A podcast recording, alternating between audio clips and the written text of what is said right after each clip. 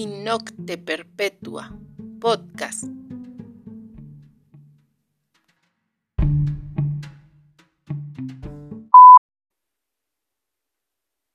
Muy buenas noches. Les doy la bienvenida a este nuevo capítulo, donde estaremos adentrándonos ya un poco más en el tema de las apariciones nocturnas. En esta ocasión estaremos hablando de la Santa Compaña.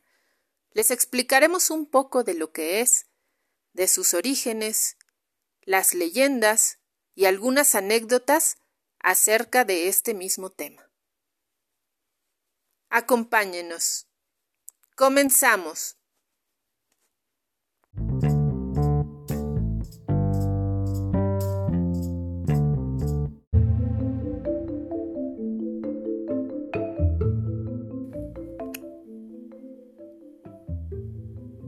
Muy buenas noches, sean todos bienvenidos a este nuevo episodio de Innocte Perpetua. Los saluda, como siempre, con mucho gusto su amiga Noctámbula Eterna y le doy la bienvenida a mi compañero, el buen enano. Hola, buenas noches, también dándoles la bienvenida a este, a este espacio. Pues el día de hoy, mis queridos, tenemos ahora sí un tema que bueno, hemos estado preparando durante algunos días. Este, vamos a entrar ya con esto a las ondas escabrosas que se pueden encontrar en la noche. Y no nada más en la noche, creo que también en el día, ¿verdad? El día de hoy elegimos un, un tema este, porque hemos escuchado varias anécdotas acerca de, esta, de este tipo de apariciones que se le conoce como la Santa Compaña. Yo la verdad no había escuchado nunca este término hasta que me lo comentó aquí el enano. Sí, la Santa Compaña es una leyenda muy popular de la región de Galicia, en España. Entonces, para mí es algo muy interesante, algo digno de contar por eh, ¿cómo explicarte? Relatos que, nos, que conozco de gente conocida, muy cercana a mí. Por eso me empezó a intrigar la procesión de, de los monjes. De los monjes, sí, se, se, bueno, según lo que hemos estado investigando, se manifiesta como de diferentes formas, ¿no? Como una procesión de monjes, de monjas, o incluso de personas rezando, ¿no? Mira, esto va también en base a, las creencias tanto de la región, tanto como de la persona. Eh, entonces, básicamente la manifestación se da, esa interpretación de cada persona. Perdona lo redundante. Sí, y también, bueno, eh, aquí entraría a lo mejor en, un tema mucho más extenso que me gustaría abordar como más adelante en otros episodios, que es la apropiación cultural de ciertas, em, este, ¿cómo se le puede decir? Sucesos, este... Pues es parte, es parte de, la imaginaria, son supersticiones. Entonces hay que recordar que México fue colonia española. Entonces parte de, la religión que, que profesaban era la católica. La profesión que nos impusieron fue la católica. Entonces hay que tomar en cuenta que nos legaron, si no todas, parte de sus leyendas. Sí, claro. Y bueno, pues yo comentaba con el enano que hace algunos años eh, una, una, tía mía, tía querida, te mando muchos besos, eh, mi tía Carmela, que hace algunos años en una reunión familiar nos platicó esta historia. Cuando ella me la contó, la verdad a mí se me pusieron los pelos de punta.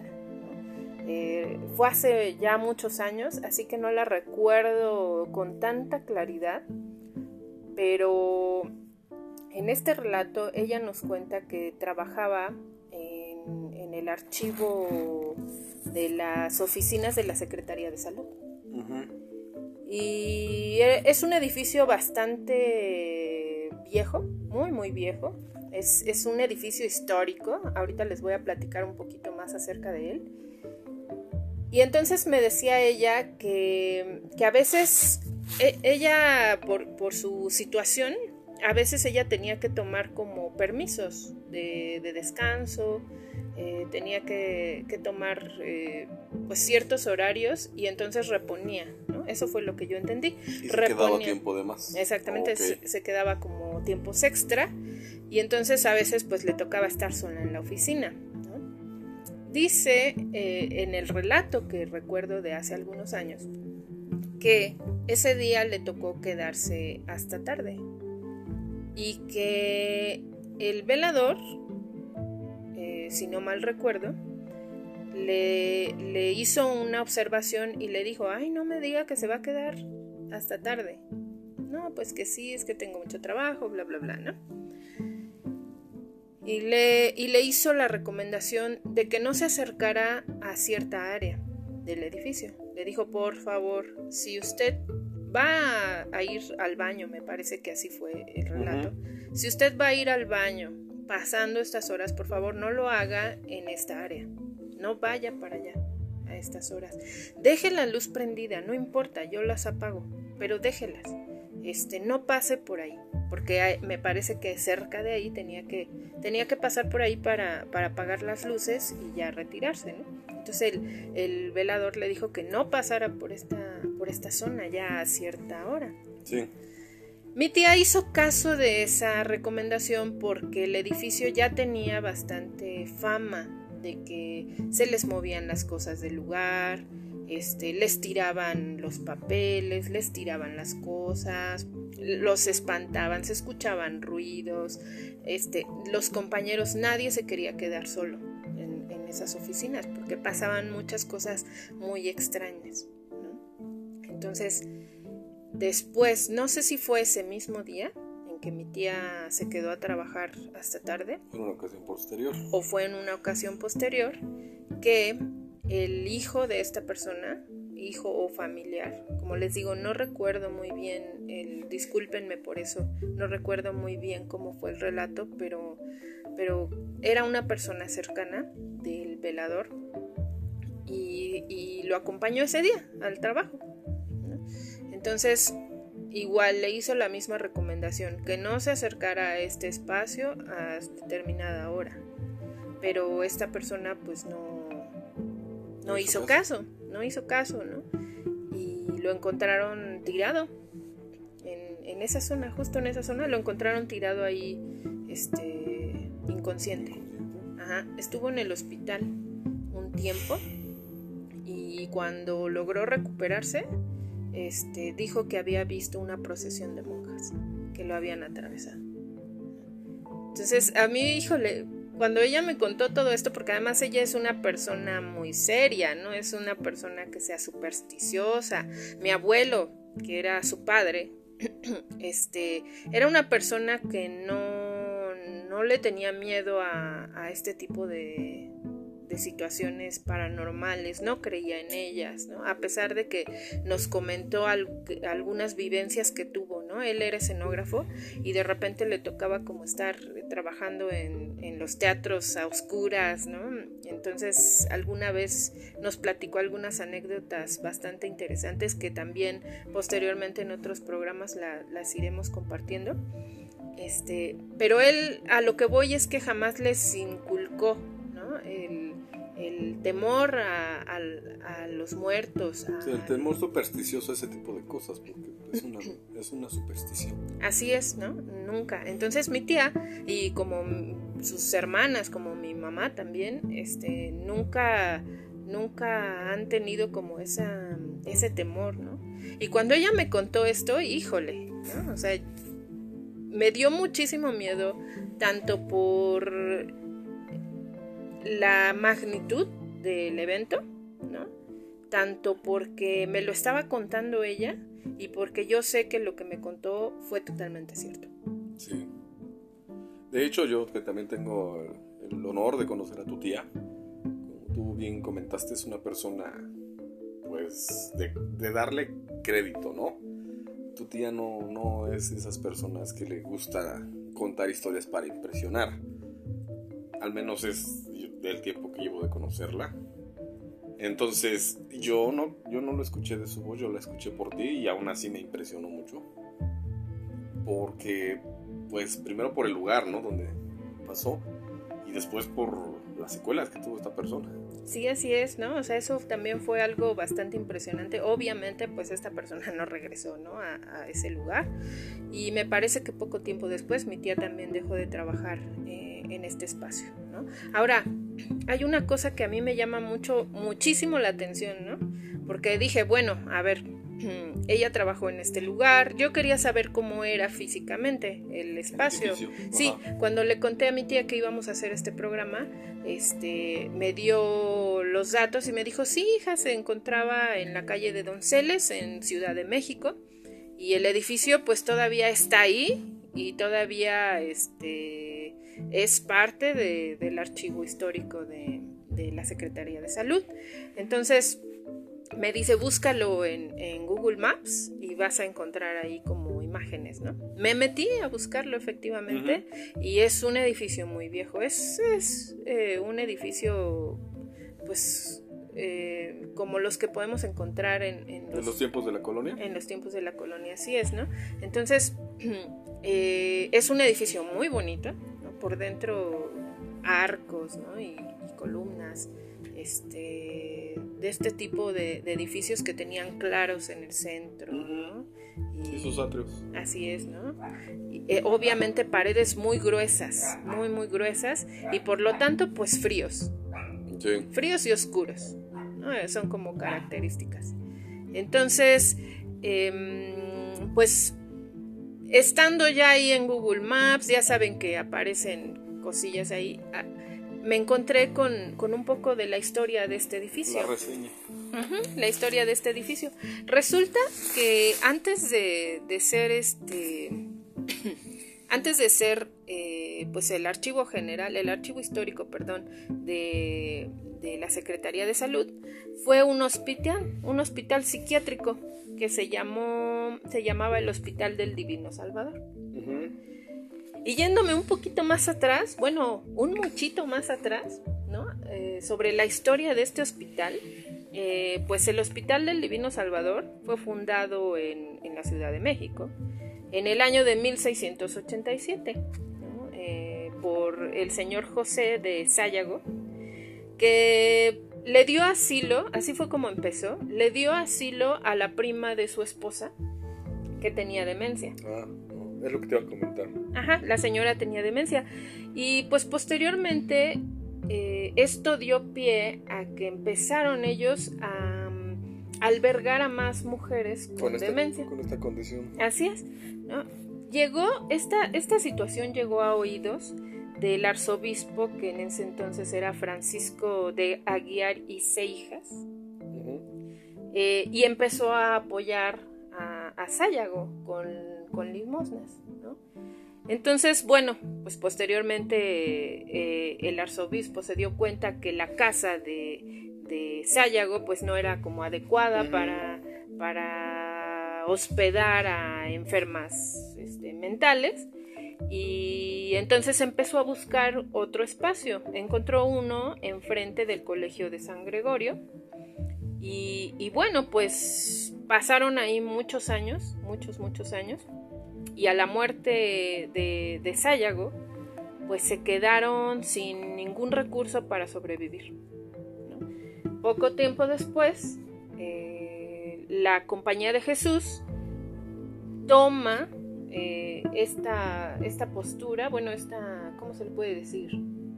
Este, pues lo toma para, para mantener... resguardo. Exactamente, resguarda, ¿no? Eh, la Compañía de Jesús y la Congregación del Divino Salvador. ¿no? Decidieron ellos mantener a las enfermas y pues así es como se comienza a formar ya como tal el Hospital del Divino Salvador. de ahí viene el nombre. Exactamente, que obviamente le ponen el nombre de, Divino Salvador porque era la congregación que lo patrocinaba.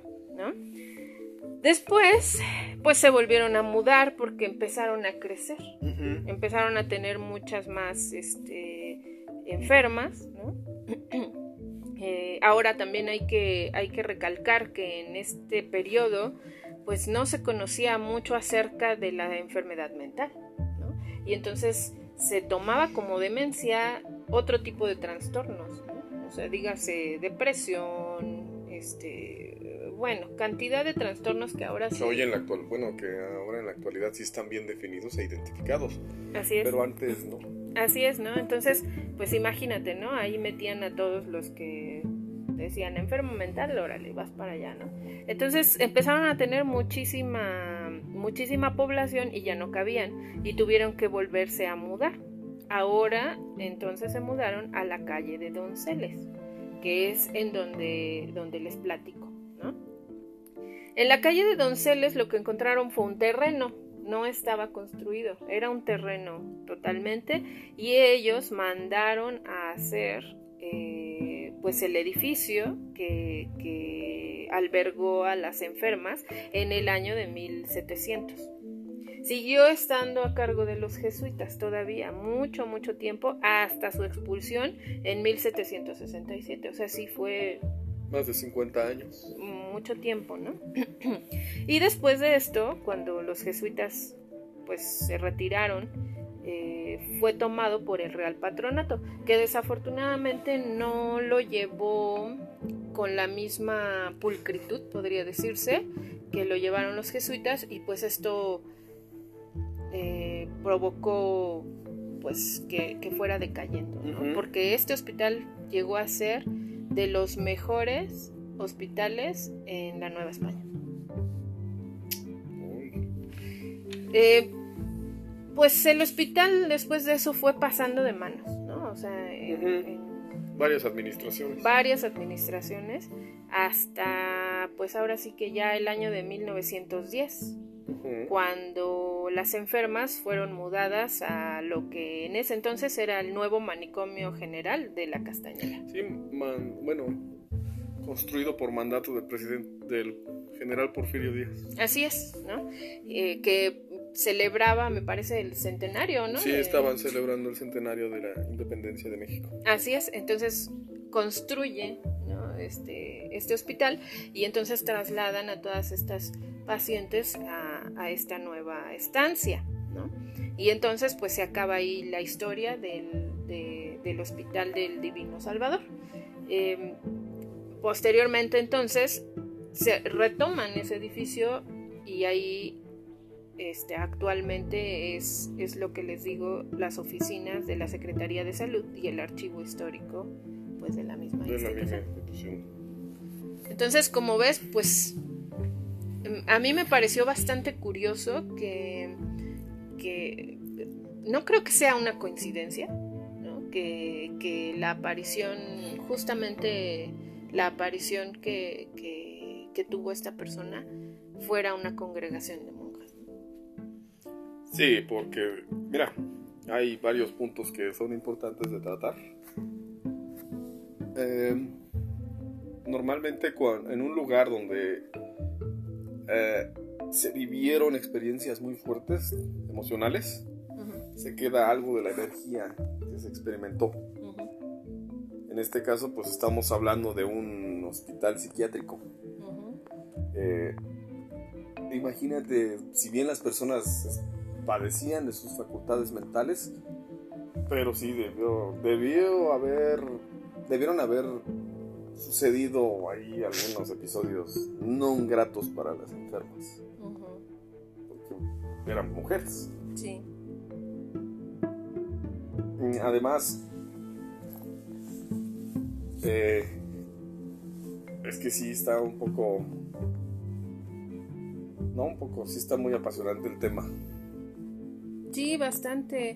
Ella, mi tía me comentaba que, que no solamente pasaba este, estas cosas a oscuras, ¿eh? O sea, todas estas cosas sobrenaturales, no solamente a oscuras, sino que este, les pasaban de día, ¿no? Este, escuchaban pasos, les cerraban puertas, ¿no? Me comentó también una ocasión que ella eh, pues estaba solita y que fue al baño y que cuando regresó estaba toda la basura regada por el piso. Y como que abrieron los cajones y tiraron cosas, cuando en realidad ella estaba pues totalmente, totalmente sola. Como si, como si alguien más hubiera llegado a hacer ese desorden. Sí, así es. Entonces, no solamente, o sea, no solamente pasó este incidente, ¿no? Sino muchos, muchos más. Y yo creo que si pudiéramos este, en este momento contactar con alguno de los que ahora laboran en ese lugar, nos encontraríamos con historias Una historia similar. Sí, así es. Y bueno, pues eh, también nos dimos a la tarea de estar preguntando con los conocidos, ¿no? Acerca de, de este... Si alguien había tenido alguna experiencia similar. de este mismo tipo, ¿no? Y, bueno, pues también nos mandaron un relato que me gustaría, nos los enviaron en, en voz y me gustaría pues que ustedes lo escucharan, ¿no? De, de... de viva voz de la persona que lo vivió. Así es, ¿no? Porque qué mejor que él mismo lo cuente, ¿no? Entonces, me gustaría dejarles a ustedes con este audio y posteriormente regresamos a comentar. ¿Qué les parece? Vamos pues.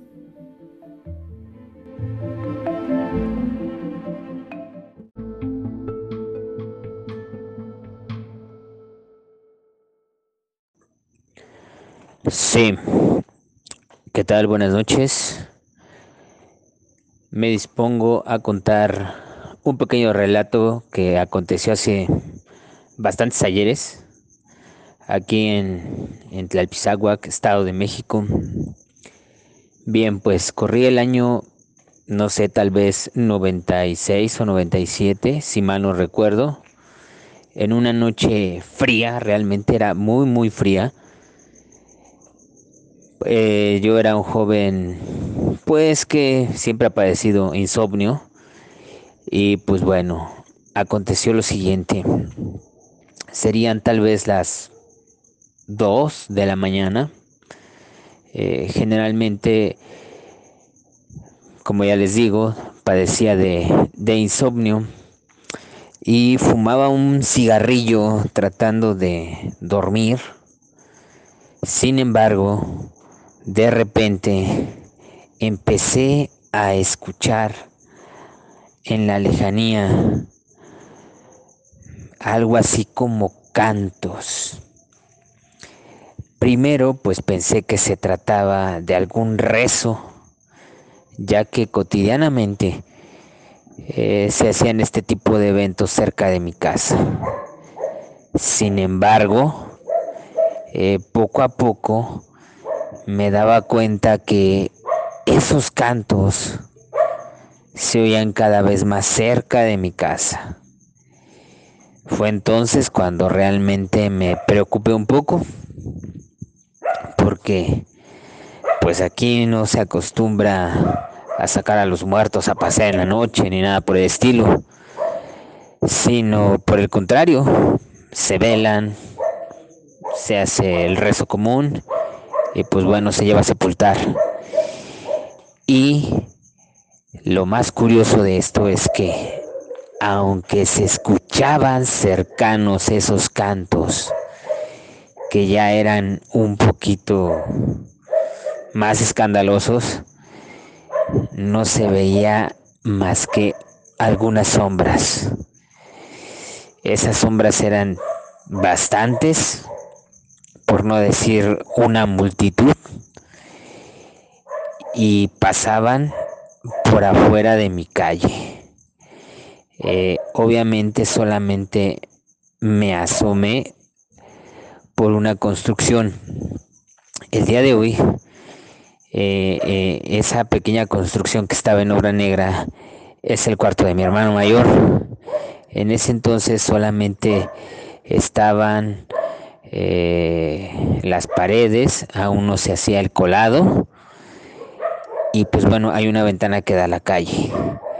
También en ese entonces eh, la barda no era tan alta, entonces se podía percatar uno o se podía percibir a las personas que estaban eh, caminando o que pasaban caminando.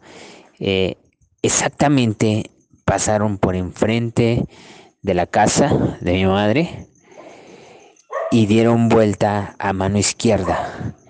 Eh, cabe mencionar que si damos vuelta a mano izquierda en la calle Juárez, eh, vamos a dar al cerro. En ese entonces, les comento, por mediados de los 90, eh, no había tantas construcciones hacia el cerro. si bien ya estaba poblado, la parte que se dirige hacia la famosa cuevita burrera, que es una, una cuevita donde supuestamente apareció un santo, eh, tiene bastantes relatos muy, muy curiosos de, parte de la gente que, vive por ahí y de las personas más antiguas que pues en este en estos días de hoy pues ya este pues esas personas antiguas ya ya ni siquiera están entre nosotros entonces este yo me imaginé que eran como unos monjes o algo así porque o los percibí de esa manera porque se veían unas sombras muy extrañas. Eh, estas sombras eh, tenían incluso, no sé, como, no sé cómo llamarlas, yo nunca fui católico. Eh, ahí donde ponen los, las velas, los cirios, si es que así se llaman. Y pues este, sacaba de onda. Cabe mencionar que no estaba tomado, no estaba drogado, ni mucho menos. Eh, en la casa de mi madre siempre pasaban cosas muy, muy extrañas. No sé si debido a la constante, eh, ¿cómo poder decirlo?, manifestación de, de diversas prácticas este, de ocultismo y esoterismo no solamente por parte de mi madre, sino por algunas personas que también eh, acudían a visitar a mi familia.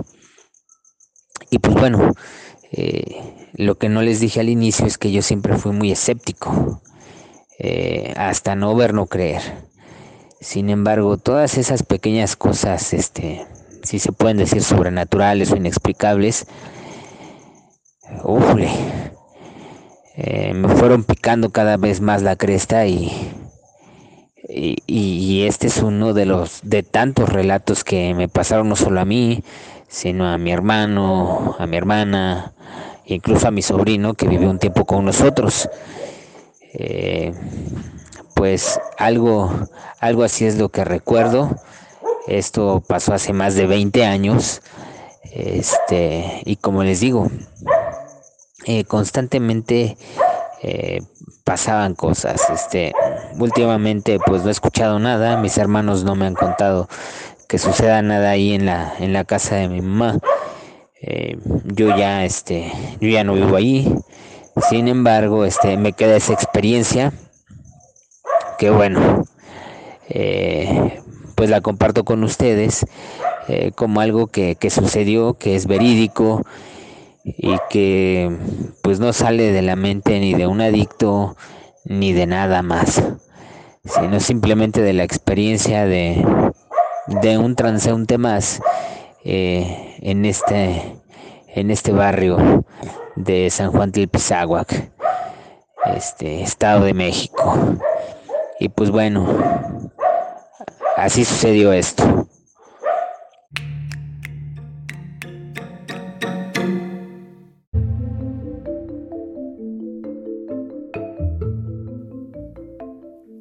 Bueno, pues ya estamos de vuelta. ¿Qué les pareció este relato? Para mí este relato, de hecho, fue este relato lo que hizo que yo te propusiera lo de la Santa Compaña, por la similitud con el, eh, la leyenda gallega.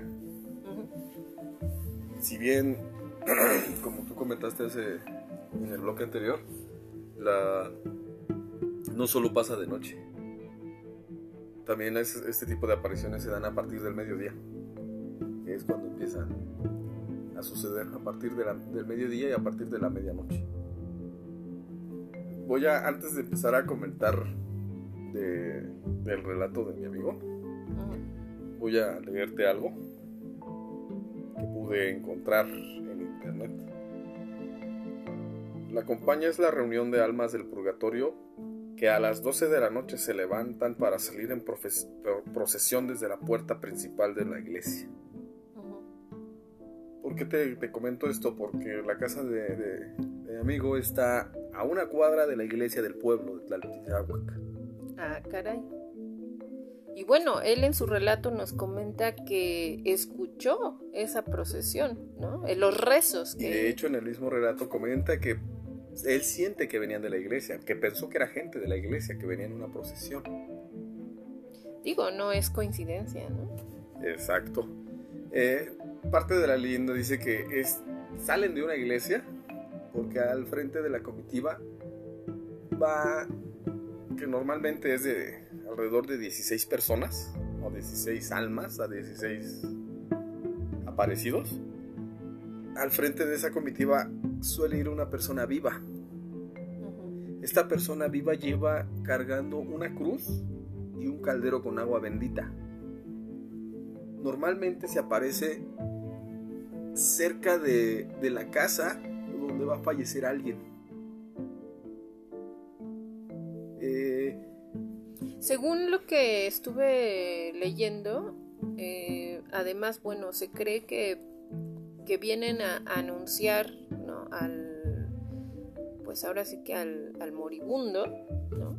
que pues se lo van a llevar pero no solo eso, sino que también se llevan a quien se interponga en su camino. ¿no? De hecho, de ahí el nombre. El nombre de compaña viene de acompañar al difunto. Se dice que la persona que va a la comitiva antes de fallecer padece el mal de hueso.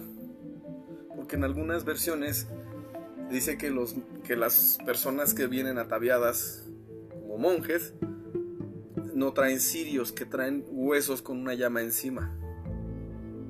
Por eso se le llama mal de hueso y que todas las noches se levanta esta persona en su cuerpo astral para, para, formar parte de la comitiva. Si no logra encontrar a una persona viva que, a la que convenza de cargar esta cruz, irremediablemente va a terminar muriendo. Esa es la leyenda. Esa es parte de la leyenda. Y ahora como pudimos escuchar en el relato de Saúl, si bien no pudo apreciar a plenitud, pero sí escuchó, lo que me, a mí me, hizo mucho eco es que él siente que van en dirección hacia el cerro. En ese entonces cuando él le tocó experimentar esta, pues esta, ¿cómo se podría decir? Esta manifestación, no, estaba tan habitado. Cosas, las dos cosas propias de la Santa Compaña suelen salir de una iglesia y se dirigen hacia lugares solitarios en el bosque, en el monte. Muy diferente a lo que pasó con el relato de, mi tía, ¿no? Que bueno, difícilmente en la ciudad van a encontrar un, espacio este, pues abierto como el que comentas. Sin embargo, la similitud que yo encuentro acá es que se le atravesó un vivo, ¿no? Y si bien no se lo llevaron, pero sí le causaron pues un daño, ¿no? Por la impresión o veto a saber, ¿no? Pero estuvo estuvo algunos días, si no mal recuerdo, en, en, el hospital, sí. Mira, aparte de la leyenda de la compañía, no solo dice que se aparece y que se te va a llevar, ¿no? Se va a llevar al difunto o al que la vea. También dice cómo defenderse. Eh, eh, la tradición dice que te tienes que, al momento de que tú percibas que está cerca de la Santa Compañía, tienes que trazar un círculo alrededor de ti, de preferencia con una, una rama de olivo. Pero trazas un círculo en la tierra y o, porque difieren, te tienes que poner, ahora sí que boca abajo con la frente en el, piso para no verlos. ¿Por qué? Porque la persona viva que va al frente de la comitiva te va a ofrecer la cruz. Ah, claro, para que él no... Para él salvarse. Sí, por supuesto. Aquí también varía mucho las versiones, pero en general te ofrece la cruz y tú no tienes que tomarla. Para esto también, si te pones boca abajo, tocando la tierra, tienes que tener las manos ocupadas. Y cuando te ofrezca la cruz, tú tienes que decir, yo ya traigo la mía. Y mostrar, de preferencia, que lleves un crucifijo en el cuello. Y las manos si no puedes llevar contigo un diente de ajo, que es lo más recomendable para la protección, aunque sea tierra de donde estás. Pero tener las manos ocupadas para que no te, no te ofrezcan, no te entreguen eso. Fíjate qué interesante, ¿no? A mí me gustaría ahondar un poco más en este en este tema y poder investigar, ¿no? Porque obviamente está totalmente relacionado con la, con la religión católica. Sí, directamente, aunque el mito, como tú dices, sería un dar más, ya es una historia muy antigua de los pueblos norte europeos. Porque está muy relacionado con un, un, mito, una leyenda que se llama de la cacería salvaje, en la que el dios Odín salía ciertas noches del año a cazar las almas. En este caso de la mitología de los caídos en batalla para llevárselos al Valhalla. ¿Crees que, por ejemplo, esto sea parte de la evangelización de estos pueblos? Sí, es, eh, normalmente los cristianos primitivos usaban, amalgamaban las creencias católicas a, a las creencias paganas y las volvían cristianas. Y como la gente tenía, empezaba a creer en el cristianismo, dejó de ver a los guerreros cabalgando en la noche, ¿no? Y empezó a ver a un grupo de encapuchados que llevaban sirios. De hecho, algo que también quiero hacer hincapié es que no siempre la compañía se ve. No todos están capacitados. Bueno, no todos tienen la facultad de ver la, la compañía. Y tampoco, no todos están propensos a, a que se les ofrezca la cruz ni a morir, ¿no? Eso Exacto. claro. Eh, a las personas a las que se les ofrece la cruz es una especie de castigo. Hay dos razones en las que la tradición popular dice que se te, va, te van a ofrecer la cruz. Uno es que cuando en el día de tu bautizo te ungieron con los óleos con los que se ungen a los difuntos.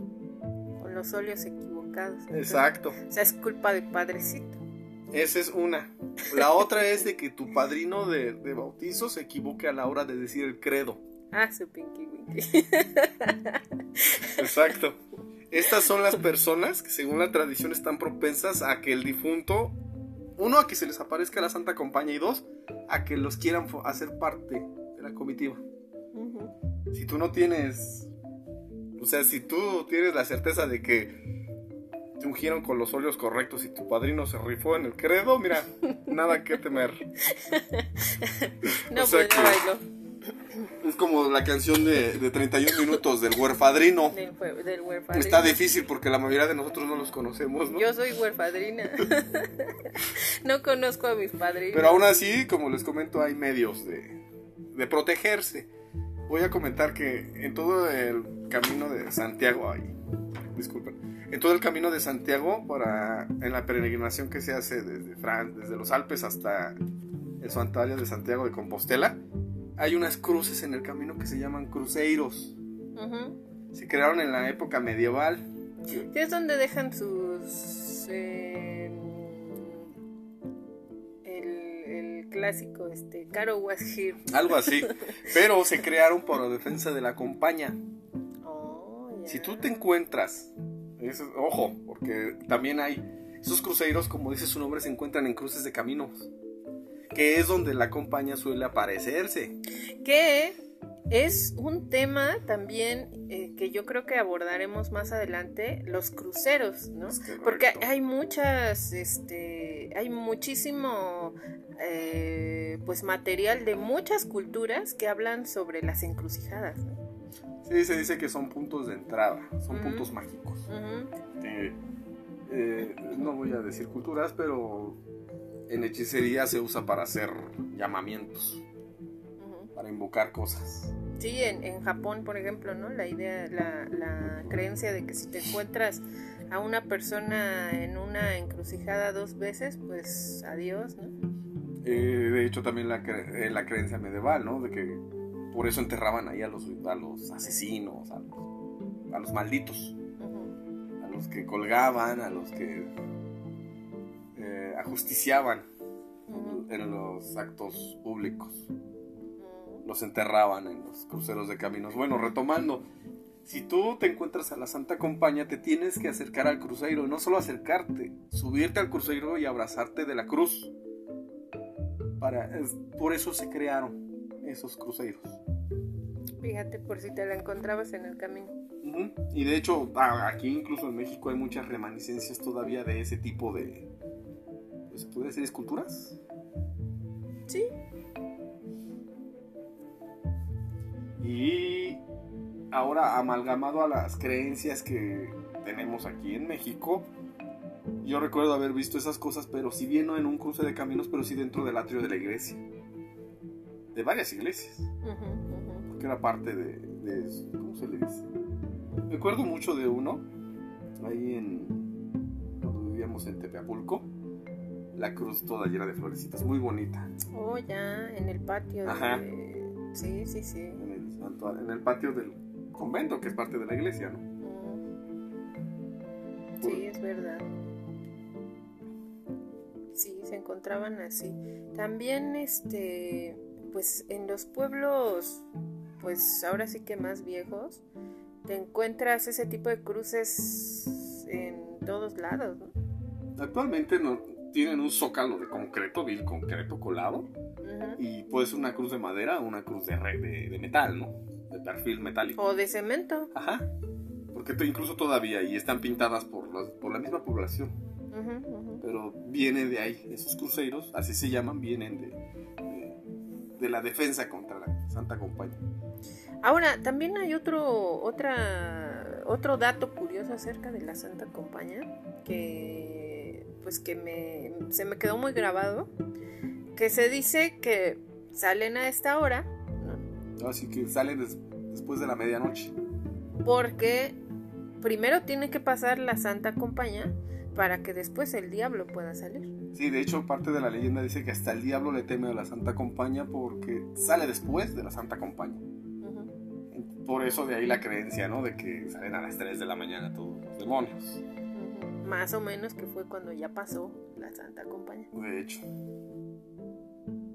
Es, es, es una leyenda, tal vez yo la estoy esbozando muy a grosso modo, muy a, a grandes rasgos, pero busque Incluso me voy a atrever a decir que en el álbum de, la banda Mago de Oz, el Finisterra, le dedican una canción a esta leyenda. Que ahora le han tirado tanto al Mago de Oz. ¿Qué tienen contra el pobre Mago de Oz? Yo en Facebook he visto mucho sobre, sobre, muchos memes sobre el Mago de Oz. No, yo no he podido ver eso.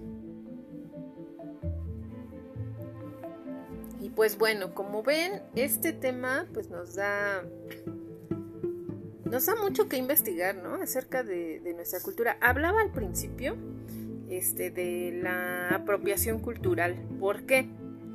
Pues porque yo no sé si exista esta misma leyenda o este mismo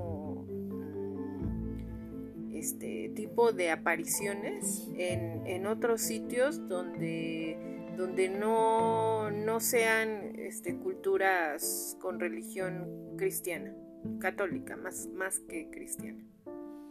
El catolicismo como nosotros lo conocemos viene, es el catolicismo romano,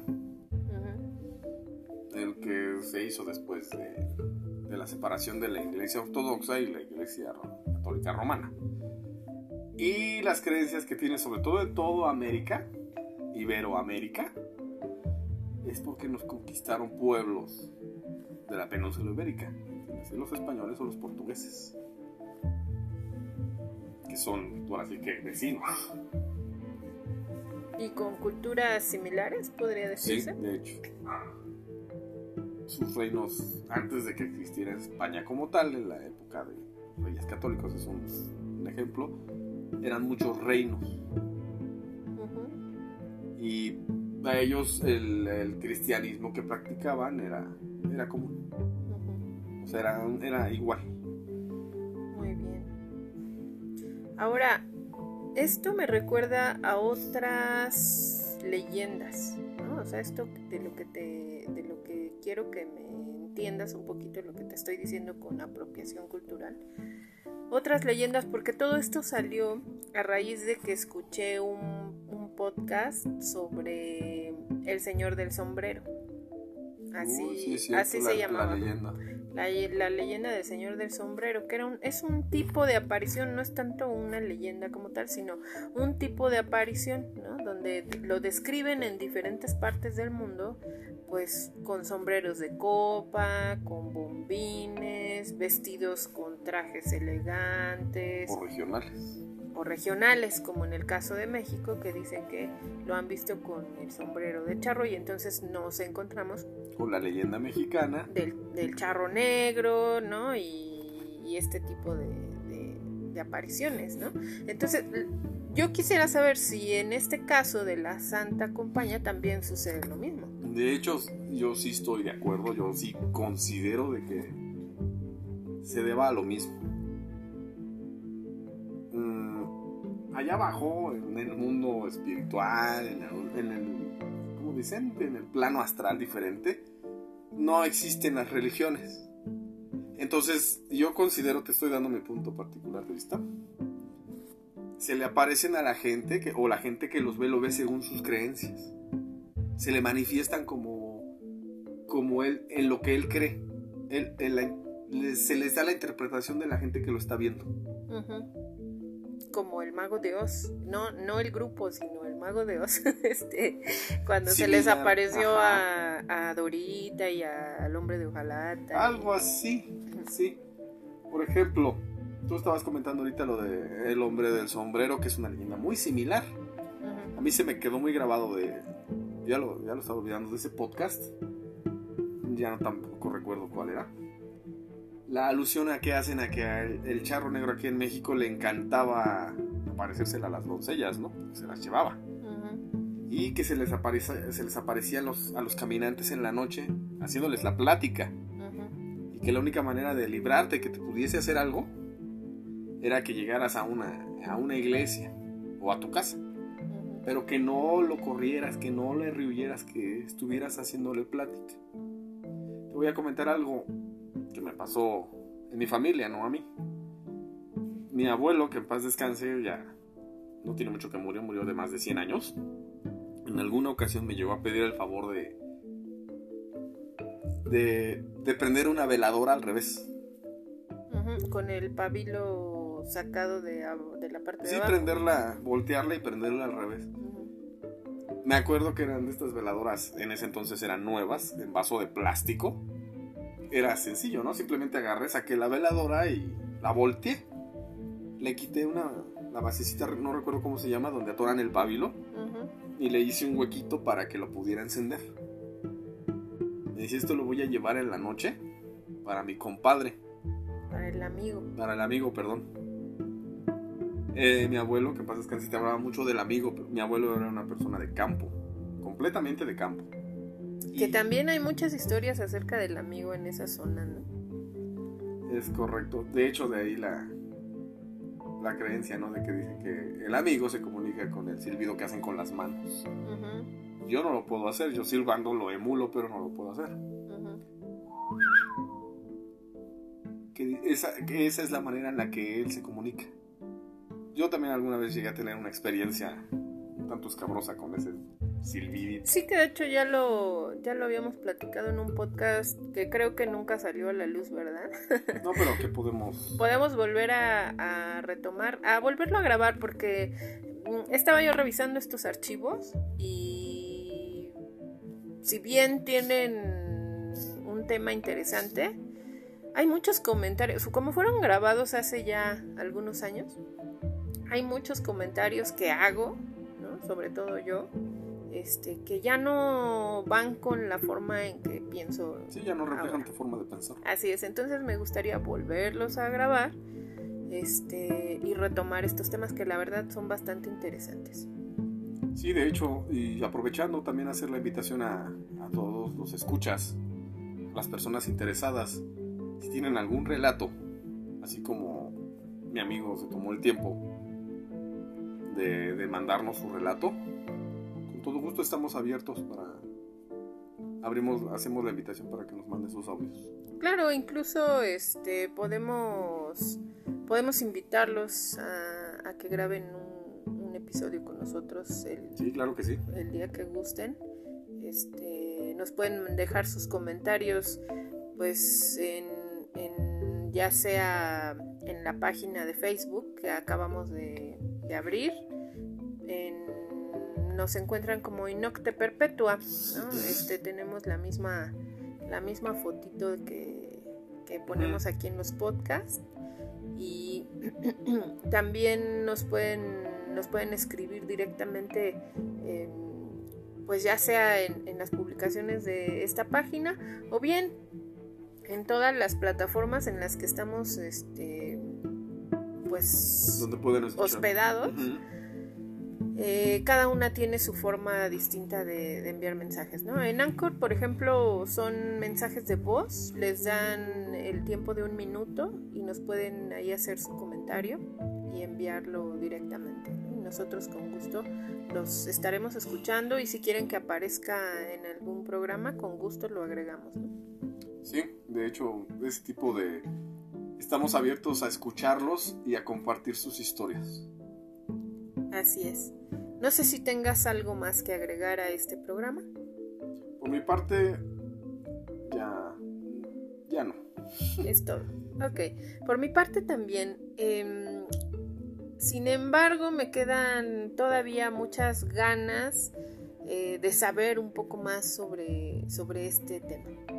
Sí, claro que Entonces, quizá podemos abrir un, un segundo episodio acerca de la Santa Compañía también recolectar un poco más de, de experiencias con, esta, con este tipo de, de, de aparición. Sí, ya te traigo con más calma, te traigo la información de, de la leyenda, sus raíces y los lugares donde se origina.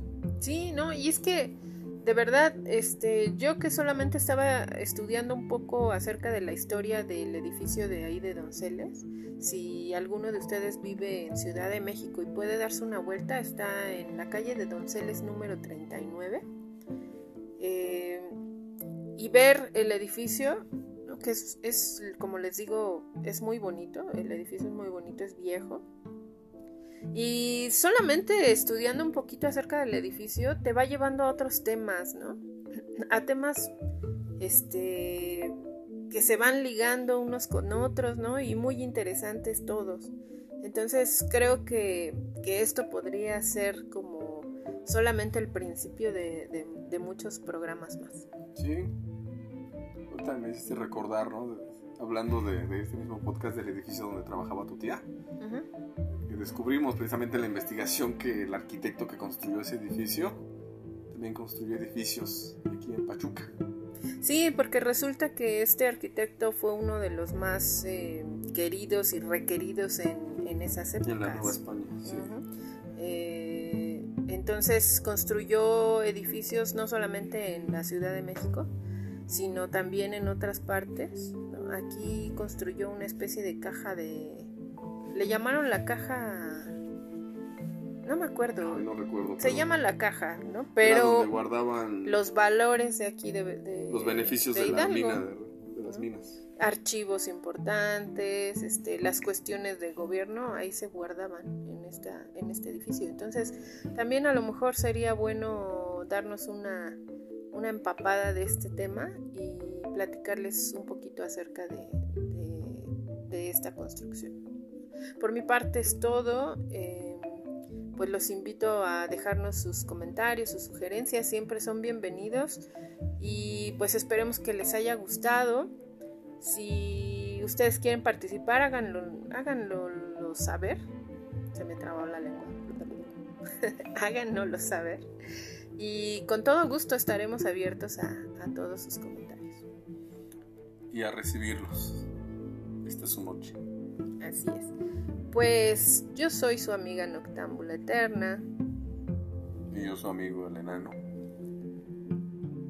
Nos estaremos eh, escuchando nuevamente en otro programa. Y esto fue.